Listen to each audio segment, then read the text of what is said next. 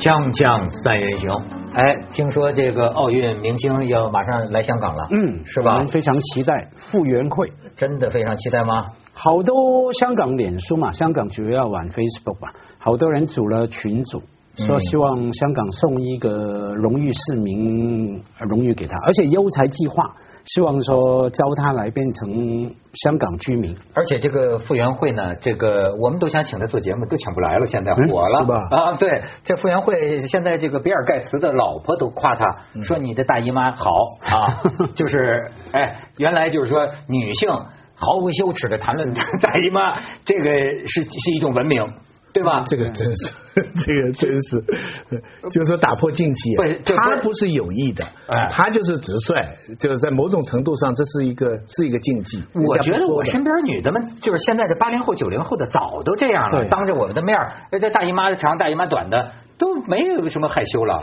第一，他是在这个电视采访，这个是中央电视台啊第二，他不是说大姨妈，他是说例假。哦，是吗？哎，他讲过几次，我亲眼看到有一段，他说大姨妈，大姨妈来，他都有说。现在都是不介意嘛，我们教学你有吗？在课上，好多学生有学生上课，几十人、一百人，我说哎同学，为什么你上个礼拜没来？很大声啊！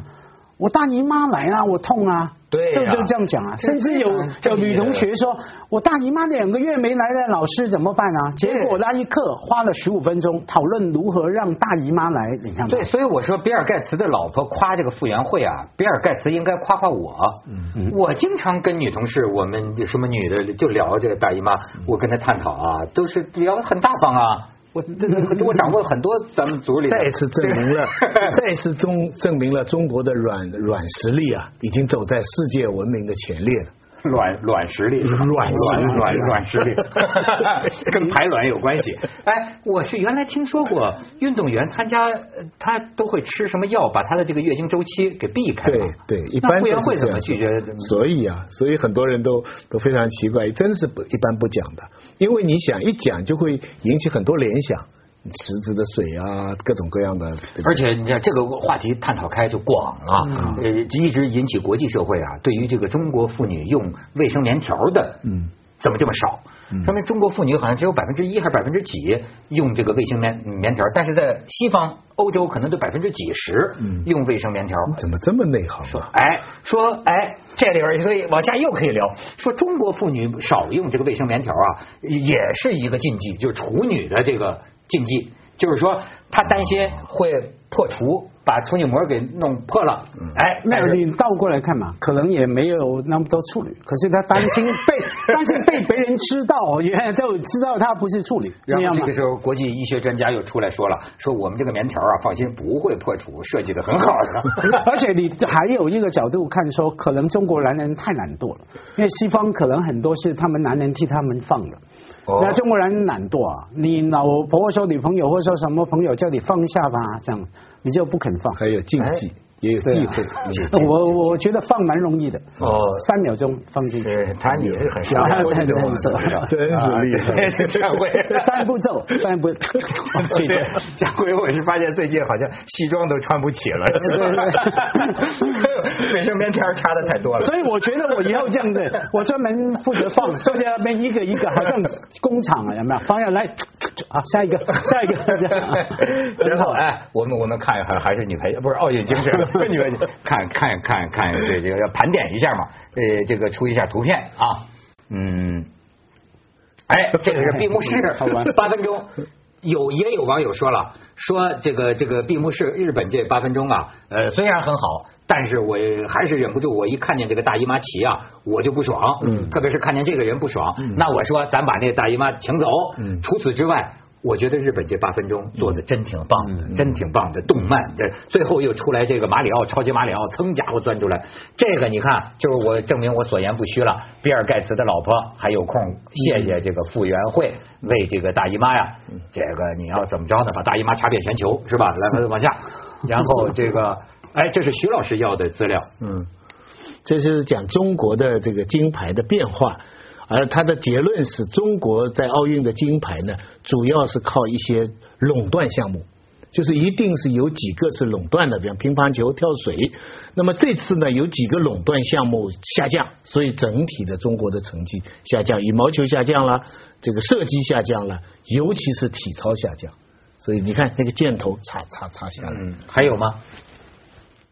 这个哦，这个是英国，因为这次大家很注目的就是英国的奖牌啊，它有两点是突破，一个是超过了它主办的那一届，这个是很反常；另外它超过中国。当然了，我们现在也算奖牌了，中国是这样的。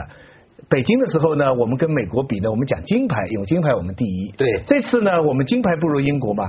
我看白岩松他们，我们是讲奖牌，我们中国奖牌第二。这个还有个英国财政投入及获得金牌数，对，你看他的投入跟他获得的数字是完全成正比。其实刚才那个呃呃，更主要的是要说明什么呢？就是英国人的现在搞我们的这种举国体制了，就是他的投资啊，他不是平均的给大家老百姓喜欢的各种体育活动，他是看谁有机会拿金牌，钱就投给谁。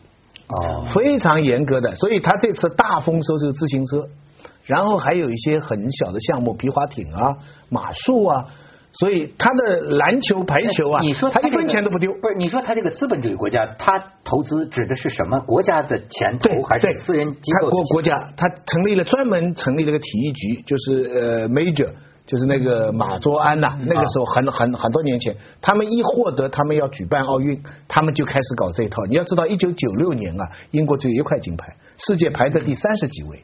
所以，当他们知道他们要办奥运的时候，他也要面子啊。就我们去的那次啊，他事先就做准备。他这个做法呢，就他们那个体育局啊，就把彩票的钱都弄过来，就是这个英国人这个赌，彩票的钱弄过来以后呢，正常的情况下，你应该平均的给各种运动，他不是。他所以这个引起很大的批评，也很他又是一个成绩，就是说他非常功利。他们移民多吗？因为我看到像德国有一场乒乓球啊，我觉得最好玩，就是李宁啊哈，呃前面的不是决赛，对于德国，德国那个教练跟那个运动员、乒乓球员都是东华人嘛，嗯移民嘛，那我在想他们千万不要赢嘛，赢就被骂汉奸叛徒嘛啊，那我不晓得英国有没有很多的英国有一些黑人的运动员，他们在田径啊什么，但是这本来就是因为你知道英国本来就是个移民社会，黑人就多，但是英国这次成功的就主要是这个方法，他就是说你们有可能，比方说自行车啊这些项目，他就丢很多钱。篮球、排球那些大众喜欢的项目啊，他不丢钱，因为你们没可能拿牌的。这种方法是本来是西方世界批评中国的，就是说你们的体育投资只为拿金牌，不是为了增强人民体质什么。嗯，没想到英国这次也还这样做，而且还奏效。哎，我倒是看见一个标题，我觉得也挺逗的，说印度啊，十二点七亿人口，这么多年就拿过一块奥运金牌。这样说为什么呢？说这个主要原因是这个国家呀，精神上不太重视，就是这个国家倡导的是素食少动，嗯主要把注意力放在精神的修行上。嗯据说印度现在也要大力改变这种情况，就说我们得动 动起来。而且要从小动啊，像奥运过程里面，我们当然一方面看得很高兴，可是有好多人提出种种的说法来，觉得要改善，甚至有人鼓吹反奥运。比方说，呃，包括俄国的哈，从小训练那些小孩嘛，网上就很多片段啊。像中国队也是啊，从小七八岁说什么你家里生病了，妈妈生病了，婆婆爸爸去世了，不给你知道，然后不给你回去看等等，对不对？放那些片段，小孩七岁开始练，六岁练体操，教练就过去一脚就踢他的背，每个小孩哭着脸，然后那些有些那个居心不良吧，有人说哈，就是说，哎，这种我们真的愿意为了奖牌也好，金牌也好。付出这种代价吗？这样，甚至有很多的，他列出好多国家的运动员啊，他不只是针对某个国家，是说 OK，当年拿了什么奖牌是吗？最后下场是什么？扫街，当保安，举重员当保安，然后谁扫街收垃圾，然后这个那个啊、没饭吃什么？那他们为国家付出了，国家给了他们什么？啊、不仅是某一个国家哈，列出很多国家的运动员的奖牌运动员的下场，还有一个说法，还有这样的说法。当然嘛，这是奥运嘛，就像一个一个立体的东西，看你哪个角度去看嘛。包括对不对？我们拿不够金牌拿奖牌嘛，就说奖牌，这是一贯的传统嘛。以前国民党被被打败了的打乒乓球还是什么球被打败，在国际体育里面，那个报纸的标题是怎么下的？不是说我们被打败，是说我们没有赢，我们没有打败日本，我们没有打赢美国，是这样。当年这个国民党蒋介石在这个大陆的这个就内战的时候啊，那就会用词儿，他们不叫撤退，叫转进。不仅 不仅文涛他们转进了，标题还这样下的国民党的报纸就是说，我们转进哈被共产党打败了嘛，走嘛，什么我我军撤退一日千里。匪军望尘莫及，就我们跑得真快，你们 追的太慢了了，对，一千里。对，我只知道固若金汤，没想到有一日千里，望尘莫及啊！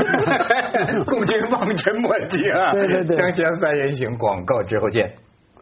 其实这次我听他们说呀，也就女排激动了大家一下。对，基本上成绩这算最差的，也不算最差，就挺差的，是吧？对对，就是雅典以后是我们是比较差，因为雅典以后悉尼啊、北京啊、伦敦啊，我们都是在很都是第二位的，这次跌到第三位，总体来说是比预期的要差一点。体操为什么全军尽没？体操不知道啊，这整个整体，但而且看得很难过。我是体操是我是喜欢看体操的，可这次的女子体操队啊，就是我两难过是两个了，一个就是有些项目出差错输掉，另外中国女子体操队的人的个子都非常小，都是儿童的样子啊，但有的年纪已经不小了，像那个桑春松啊，那个队长啊，据说已经二十岁了。但是他整个身体完全像小孩，所以看他们比赛啊，有时候在就就会在想他们将来会怎么样。但是我看到一个报道呢，又一个安慰，就是有一个报道啊，把原来的体操运动员啊，现在重新聚会哈，一个个都长成美妇人了，是吗？哎，做成那个网红脸啊，什么 就长得很漂亮，做的是不是不是做的，之后都做成，就他们后来也有结婚呐，也有一起聚餐啊。都长得很好，但是你现在看场上的这些运动员啊，你做家长的真是，你所以现在城里的人呢，很少让小孩。那个桑春松那个队长啊，家里很苦的，哥哥残疾。他的钱只有很少，这报道嘛，这个争议很大嘛，说他钱都给了家里。你说的这个倒让我想起，我看见一篇分析的文章，因为我是不懂了，但这篇分析文章就说中国体操这次啊，其中有一个原因，就是跟呢，就说我们老是这么封闭的，按照我们过去老一套这么选拔人和训练，是吧？呃，对这个现在体操评分呢，其实有一些新的潮流和趋势，我们好像不够掌握。比方说，就讲到现在的体。体操评分就国际上这个最新的这个趋势是什么呢？就是要健美身材，你看上去就是应该是美的，而不是一个像过去中国追求的那种个儿小啊就能翻得高啊，动作就能高难度啊，哎，包括这个比如说特别注意这个脚尖是不是绷直了勾在一起啊，这些呢似乎现在在打分当中啊不是当成最重要的了，可是我们还凭着这些选择这种瘦小身材的，哎，这就显得啊。在不了解好像最新的打分的这个这个趋势，那个贝尔斯这个新美国女的这个现在最好的就很壮，非非常非非常壮。不过我觉得还有更深的原因呢。这个其实这次运动会一完啊，中国的体育又面临一个十字路口。其实这些年啊，中国对举国体制的批评比较多。以至于你看这次奥运期间出现一个声音叫去金牌化，就是没那么重要，大家不要把它作为国家荣誉啊、民族想象啊这么来看。那么所以这个举国体制呢，其实是有点受到质疑。但同时呢，这个全民体育的呢，又远远没发展起来。所以你看接下来现在要检讨中国下一步怎么走啊？我看是两方面的。英国的成功经验就是要坚持举国体制，但是美国的成功经验就是全民体育。中国的体操队的教练说：“我们全国的女的体操运动员三千名，美国体操俱乐部四千个。”嗯，你明白？体操俱乐部四千个，美国的运动是一个什么情况呢？它是跟大学教育紧密结合，所有的大学，尤其是名牌大学，体育好的优先录取。所以美国的中学生啊，除了读书成绩好以外，一定去搞一样的，不是橄榄球啊，就是足球啊或者体操啊，搞一个什么东西，然后这样搞的人多了以后呢，他就有自己的很多比赛。然然后他们参加奥运会不是靠一个选拔挑中的，他是靠竞争上来的。所以有很多他们的纪录保持者没办法来参加奥运会，为什么？因为他在国内的选拔赛上还出不来。是，现在就是我觉得很多人都在讲这个。你像我那天看见一个文章，就又在讲这个女排精神啊。说我没听见啊，他说他听见中央台那个解说员呃说了一个，就说不仅是女排精神，女排文化这个词儿就提出来了。他就说。把这个中，假如中国可以提出一个女排文化，可以巴西是足球文化，说中国难道说要提到女排文化？那他认为中国女排没文化，就是说，就是说。你看见外国人那些打沙滩排球的，你才能感觉到那种排球文化的气息，是吧？他说中国就是一个一个女排，她的这种呃夺标，对吧？她的这种一枝独秀，但是绝不等于你全民谁谁打排球，有有几个人打？你看，而且女排打的这么狠，现在大这么受欢迎，但是最红的广告不找他们的，广告还是找一些哪怕成绩不怎么样的一些运动员，因为他们出名，对吧？中国如果说有文化的，就是乒乓球。乒乓球，哎，那个乒乓球就像你说的，全世界打来打去都是中国人，但中国这次乒乓球男子团体碰到日本很危险，中间那场第三盘的双打要是输了的话，第五盘张继科能不能守住？一个日本那个水水什么来的，他只输过给马龙。其他人一个都没马蓉也会打球啊，王宝强那个是，不是那样？我总之马蓉 马蓉啊，马蓉为了雪耻参加了奥运会，好家伙，保送马荣去，我以为这不是那个会对姓马的，真是。我以为马蓉会打球也球也不错。我也认识好几个马蓉，是啊，还有一个女导演也叫马蓉啊，也劈腿吗？那说不是，那除了乒乓球，我我这次倒是爱。爱上了羽毛球，我被那个林丹林丹对多酷啊，五个纹身啊，全输啊！哎，我觉得不错啊，因因为啊，每个运动员总会从高峰下来嘛。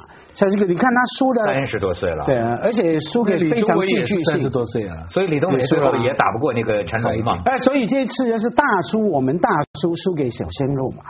好生气啊！你看林丹那一次输啊，输给丹麦那个小鲜肉，二十二岁叫什么？安塞龙。对对，那李宗伟也输给成龙啊，对不对？还不止，那我觉得那些女球迷很偏心的，我注意到，因为我哇，跟那个林丹蛮蛮蛮酷的。我刚说纹身有点小胡渣啊，胡渣，然后对吧？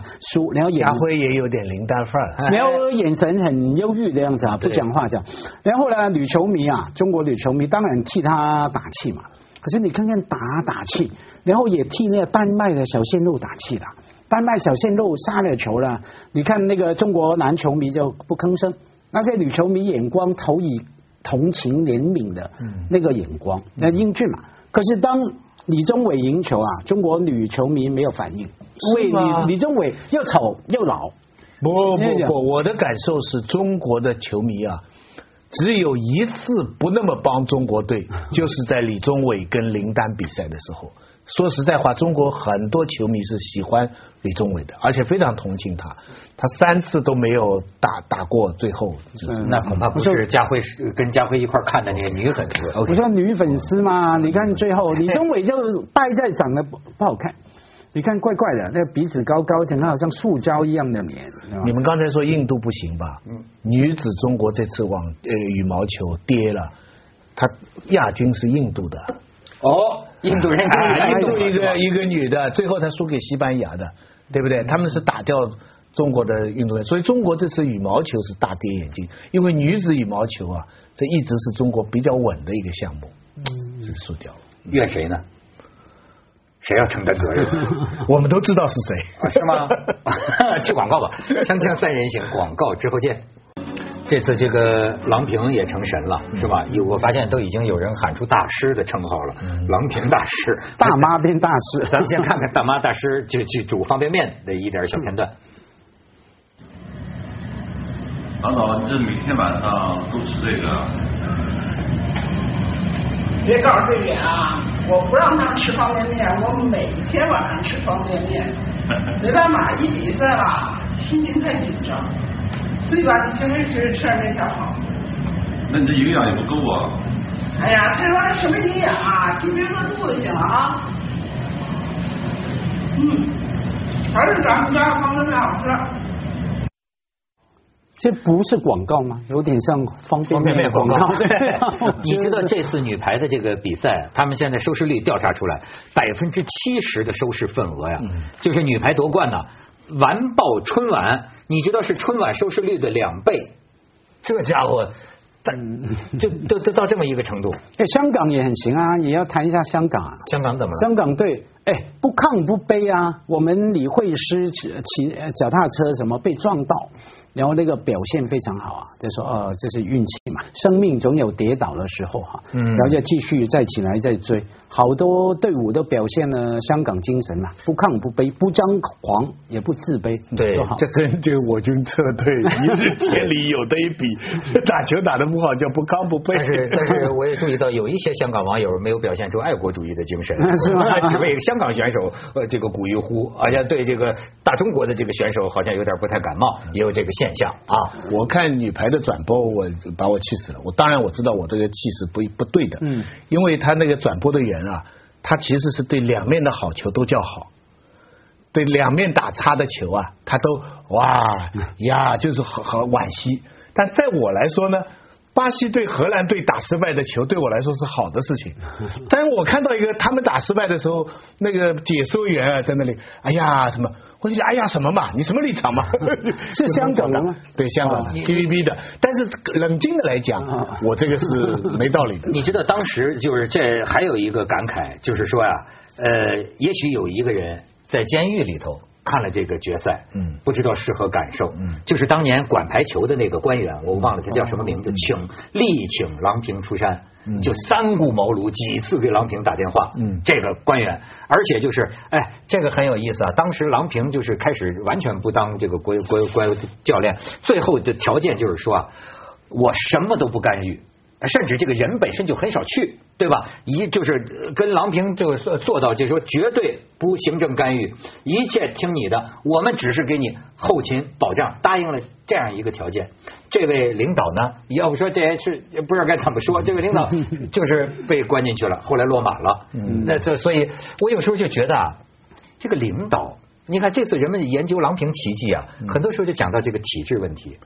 我有时候觉得，你看我爸我妈小时候是就跟我说到单位里要听领导的话，嗯，这个领导对警察态度要好，嗯，为什么领导经常领导不好？你明白吗？我觉得很奇怪，为什么？哎，包括现在我们自己想干点事情，哎，弄个工作室干嘛？